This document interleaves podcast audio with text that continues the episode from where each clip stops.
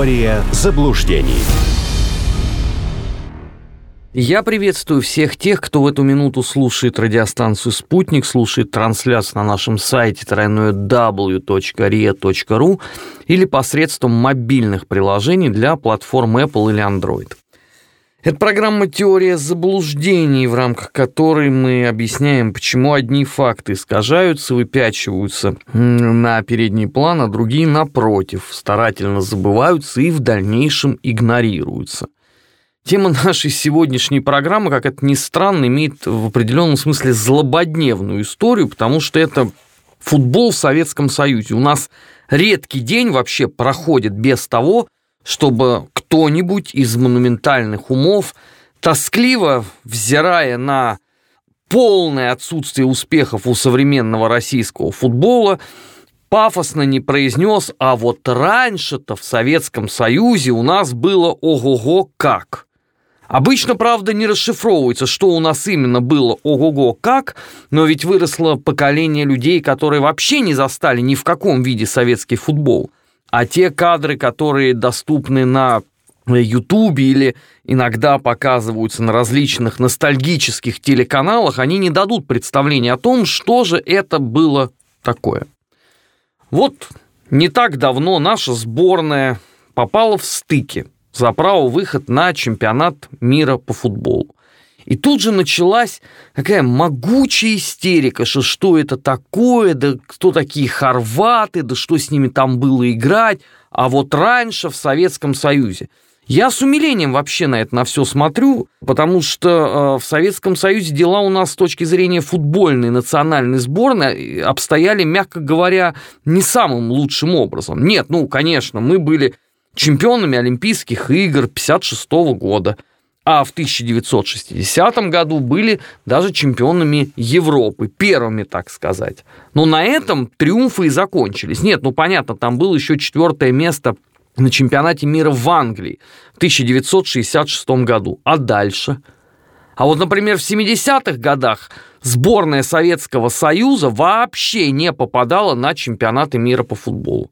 Да, в 74-м мы не попали, потому что мы отказались играть со сборной Чили по политическим мотивам, но кто об этом сейчас помнит? И в 78 году у нас тоже не вышло отобраться – Хотя по именам та сборная Советского Союза, но это, мягко говоря, не чита нынешней. Совсем даже. Больше того, ни один из современных игроков сборной России по футболу в ту национальную команду, первая сборная СССР по футболу, в принципе бы не попал бы. Образца там 70-х годов. Это было просто невозможно. В 80-х, да, стало получше. Отбирались на чемпионаты мира. А дальше что было? очень сильная по именам, по настрою сборная Советского Союза образца 1982 года не добилась ровным счетом ничего. Потому что кретины в спорткомитете почему-то решили, что вместо одного главного тренера должно быть сразу три. То, что все трое исповедовали принципиально разные модели игры, никого не смущало, потому что мягкий, кружевной, такой воздушный, очень романтический футбол Константина Ивановича Бескова имел мало общего с тотальным прессингом, давлением и запредельной такой физической готовностью киевского «Динамо» вместе с ведомыми им э, Валерием Васильевичем Лобановским. А, извините, тренер «Динамо» Тбилиси, Надара Халкадзе, являл собой классический пример безалаберности футбола на Кавказе в советское время. То есть те команды могли, в принципе, выиграть у кого угодно, но при этом и кому угодно проиграть. Ставить на них было очень сложно. Нет, ну, конечно, всегда можно сказать, а вот, ну, а Динамо Тбилиси Кубок Кубков выиграла. Да, выиграла. И Динамо Киев у нас два раза выигрывала Кубок Кубков. Без всяких легионеров. Другой вопрос, что в определенном смысле это были сборные. Динамо Тбилиси это была сборная всех талантов Грузии, а Динамо Киев это была сборная всех талантов огроменной Украины. И на эти э, команды работали все возможные республиканские структуры. Это тоже не надо забывать. В этом была в определенном смысле слова изюминка советского футбола. где футбольная команда являлась витриной. Выставка достижений народного, спортивного, политического, я не знаю, какого еще хозяйства. И они все были такие. Ереванский Арарат представлял Республику Армения, Памир Душанбе, Пахтакор Ташкент, Динамо Минск. Да проще перечислить, кто таковым не был. Наверное, Спартак московский. Поэтому и любили его по всей стране.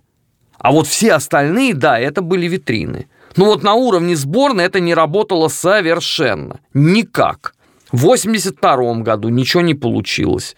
В 86-м еще более сильная сборная Советского Союза, которая после первого матча в Мексике, разгромившая венгров 6-0, всеми воспринималась как чуть ли не команда, которая точно будет играть в финале Мундиаля – которая потом сыграла это 1-1 с чемпионами Европы французами, вот с той легендарной французской командой, где Платини, Жерес, Тигана.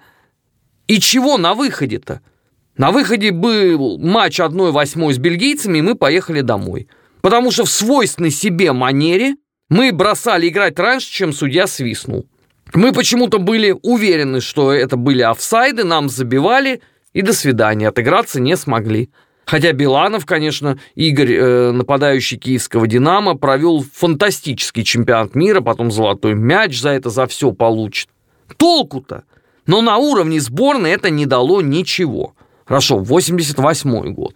Чемпионат Европы, да, сборная Советского Союза потрясала всех. В первом матче обыграли голландцев – ну, которые, правда, за 90 минут обстучали все, что только можно, и чудом не забили, но тем не менее, наши выиграли 1-0, очень хорошо. Англичан победили. В полуфинале с итальянцами это вообще эта игра была достойна энциклопедии. Что такое тотальный футбол и как применяется прессинг. Итальянские газеты восхищались работоспособностью сборной Советского Союза, их физической готовностью, умением контролировать мяч, а вот на последний шаг сил уже у нас не было. И в финале с голландцами опять поражение. Серебряные призеры чемпионата Европы. Да, зато в 88 году все в том же самом мы выиграли Олимпиаду. Но на этом, давайте честно, все наши успехи и закончились. Потом как отрезало. Чемпионат мира 90-го года без нецензурной лексики никто не вспоминает, потому что это было издевательство – над миллионами болельщиков тогда еще существовавшего Советского Союза. Чемпионат Европы 92 -го года, где наши умудрились проиграть пьяным вдрызг шотландцам, которые едва до поля дошли. И еще и проиграли крупно и безнадежно. Это сильно. 94 год. Лучше бы в Америку не ездили на чемпионат мира, потому что тоже был позор абсолютный. И даже рекорд Соленко по числу забитых мячей не сильно нас порадовал. Больше того, мы еще антирекорд поставили. Вот все говорят о том, что Роже Мила в 41 год на чемпионате мира забил гол. И это абсолютнейший рекорд, который едва ли когда-то будет перебит. Это правда. Но для того, чтобы рекорд состоялся, Роже Мила должен же был кому-то забить. И этот кто-то оказался вратарь сборной России. Будущий главный тренер Станислав Саламович Черчесов. Чемпионат Европы 96 -го года очередной позор и крах. На чемпионат мира 98 -го года мы не попали. На чемпионат Европы 2000 мы не попали. Попали на чемпионат мира 2002 года, лучше бы не ездили. Потому что опять катастрофа. То же самое чемпионат Европы 2004 года. Вот что вспоминать и с чем сравнивать, собственно. Вот, говорят, вот у нас зато в 2008 году при Хидинге бронзовые медали мы получили. Да, оба раза испанцы нас, правда, разгромили.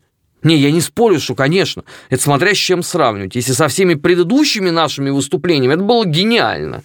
И действительно, матч наших против сборной Голландии, может быть, лучшее, что явила футбольная сборная России за 30 лет своего существования.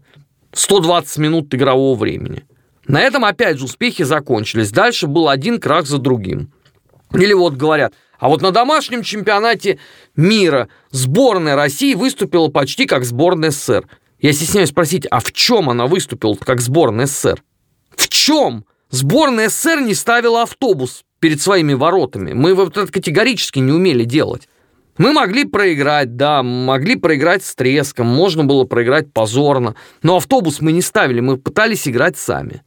На 120 минут испанцы насиловали, в результате мы выиграли по пенальти. Спасибо ноге Акинфеева, золотой. На этом все закончилось. Что и с чем сравнивают? Я вот искренне это не понимаю.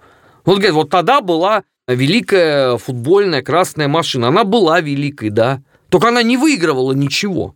Это то же самое, как вот нынешняя сборная Бельгии, да, вот она великая, там один игрок э, краше другого, только на уровне национальной сборной они не могут ничего сделать. Им всякий раз что-то мешает, чего-то им не хватает. Вот это то же самое было со сборной Советского Союза.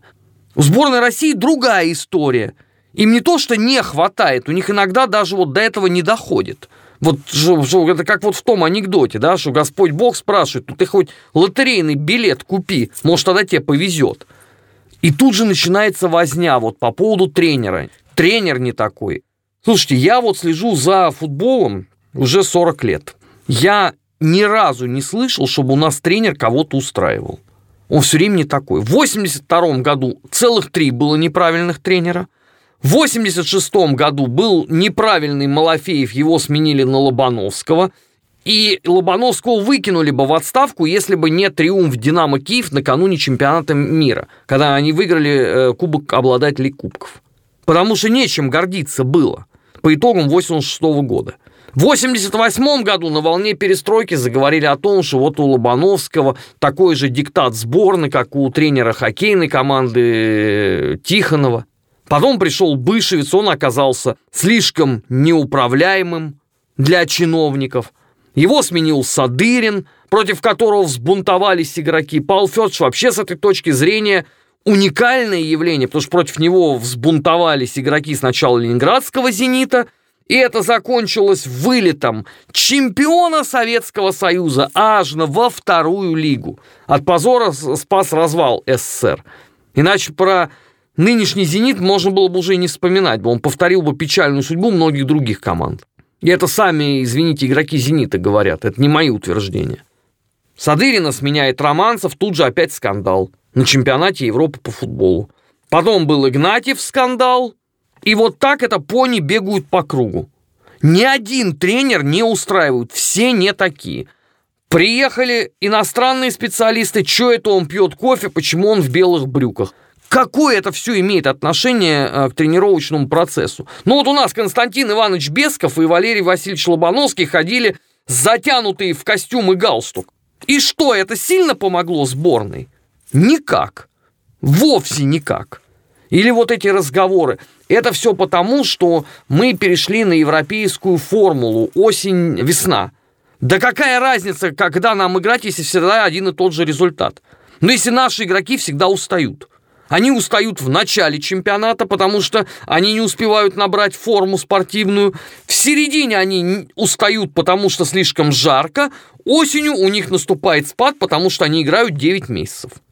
Вот я на всю жизнь запомнил интервью Игоря Шалимова, известного очень игрока конца 80-х, начала 90-х годов. Почему он не играет э, в Интере? На этот вопрос он ответил, у меня спад – когда ошалевший от этого ответа итальянский журналист спросил, подождите, мистер Шалимов, чемпионат только начался, каким образом у вас может быть спад? Шалимов что-то там сказал про вот загадочную составную часть системы советской подготовки. Вот это, собственно, объясняет все. Дело-то не в тренере – не тренер выходит на поле совсем даже. Если бы тренер имел бы такой бы вес, то, наверное, бы Спартак бы выиграл бы какой-нибудь европейский кубок. Он был очень близок к этому. К сожалению, для меня не во времена Константина Ивановича Бескова, а уже потом при Олеге Ивановиче Романцеве. Но тем не менее, если роль тренера была бы настолько весомой, Спартак бы выиграл. Но на поле-то выходят игроки, а с них спроса никакого нет. У нас все время объяснение у нас выросло плохое поколение. Вот раньше в Советском Союзе у нас были более талантливые поколения. И чего? По юношам, да, были. По молодежке было. Дальше-то что? От они шагали во взрослый футбол и пропадали всюду. Вот чемпионы э, мира. Бессонов, Баль. А кто там еще был в этой команде? Вот кто может вспомнить сразу эти фамилии? Бессонов и Баль на слуху, потому что они потом выиграли все, что только можно с киевским «Динамо». Остальные где? Или вот замечательная команда «Торпеда Москва». Вот там молодежка была в конце 80-х годов. Все думали, это, слушайте, это, это будет следующий там чемпионы Советского Союза, команда «Династия». Она, наверное, даже «Динамо Киев» будет громить. И чего? Кто там кого разгромил? Кто сейчас помнит эти фамилии? А это было гиперталантливое поколение. Но результат всегда один и тот же. Не получается. Потом пройдут годы, и наши футболисты будут в интервью молодым, тем, которые не застали их филигранное исполнение на поле, рассказывать о том, что они очень старались. Просто злая судьба им мешала. А знаете это все почему? Потому что в отличие от всех других стран, ну, подавляющего большинства, скажем так, стран-лидеров футбола, мы не расцениваем футбол как игру. Вот у нас это со времен действительно Советского Союза. Потому что плохо выступила сборная на Олимпиаде, товарищ Сталин взял и разогнал команду ЦСКА. Ну, не ЦСКА тогда, ЦДСА. Разогнал. Все, наказал. И вот с тех пор вот это вот отношение, как к войне. Поэтому наши выходят все время зажатые. Они понимают, что их расстреляют, унизят и оскорбят. Причем это будет в любом случае, потому что все, все равно закончится крахом. Вот от этого и результаты. Посмотрите, как выходят на поле немцы, там, англичане или французы, они улыбаются. Наши выходят насупленные, мрачные, как будто их месяц мылом кормили. И тренеры у нас такие же. У нас все время одно и то же происходит. Вот кого туда не поставь, результат закономерно известен заранее.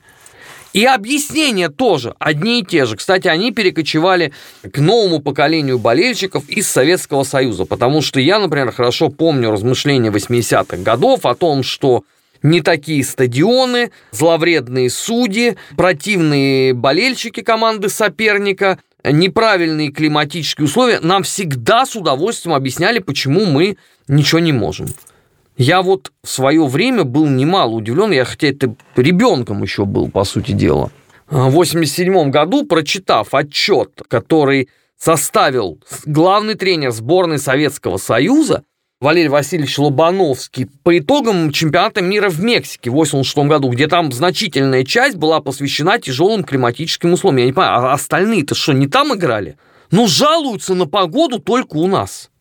Ну почему-то вот немцы, дошедшие до финала, и там в упорнейшей борьбе проигравшие, это что же европейская команда?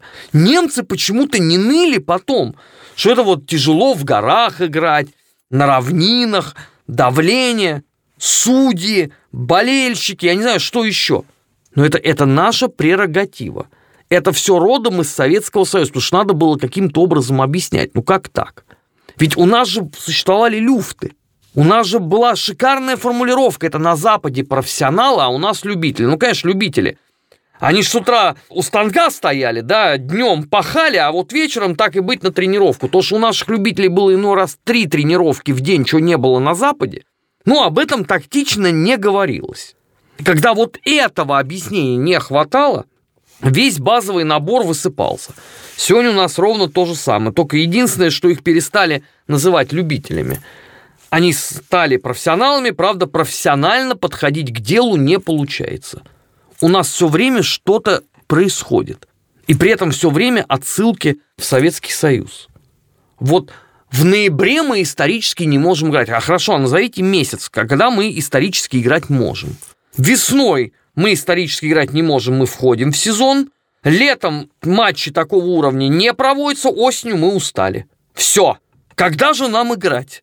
На этот вопрос никто не отвечает. В Советском Союзе его, собственно, не сдавали, потому что у нас была своя гордость. У нас был очень действительно сильный чемпионат, и для многих он был гораздо, с этой точки зрения, даже интереснее, чем сборная.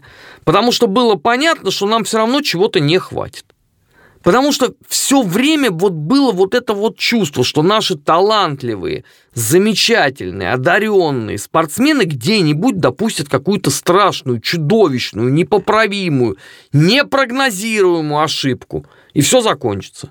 Апогей этого всего – это чемпионат Европы 88 года. Проигранный финал. Вот ведь Голландцы нам забивали из ситуации, ну, мягко говоря, неочевидных. Что первый гол Гулита, что второй гол Ван Бастона. Вот больше того, да вот тому же Ван Бастену дали бы еще вот сто раз так ударить, он бы ни разу, наверное, не попал бы. Но тем не менее тогда карта вот так легла. И я хорошо помню, что никто из болельщиков особенных так вот чувств по этому поводу не испытывал, потому что все все понимали. Потому что у нас всегда была одна и та же история. Все уже были к этому приучены ментально. Тот же вот упомянутый мной сегодня московский «Спартак». Вот, понимаете, вот встречается с э, Вердером Бременским. В Лужниках выигрывает 4-1, немцы уползли просто. Им показали, как надо играть в футбол.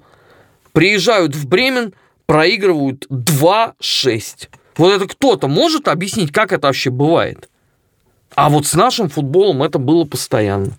У нас торпеда великом, величественном стиле разносит Штутгарт просто на молекулы. Европа аплодирует русским, ну как русским, советским футболистам.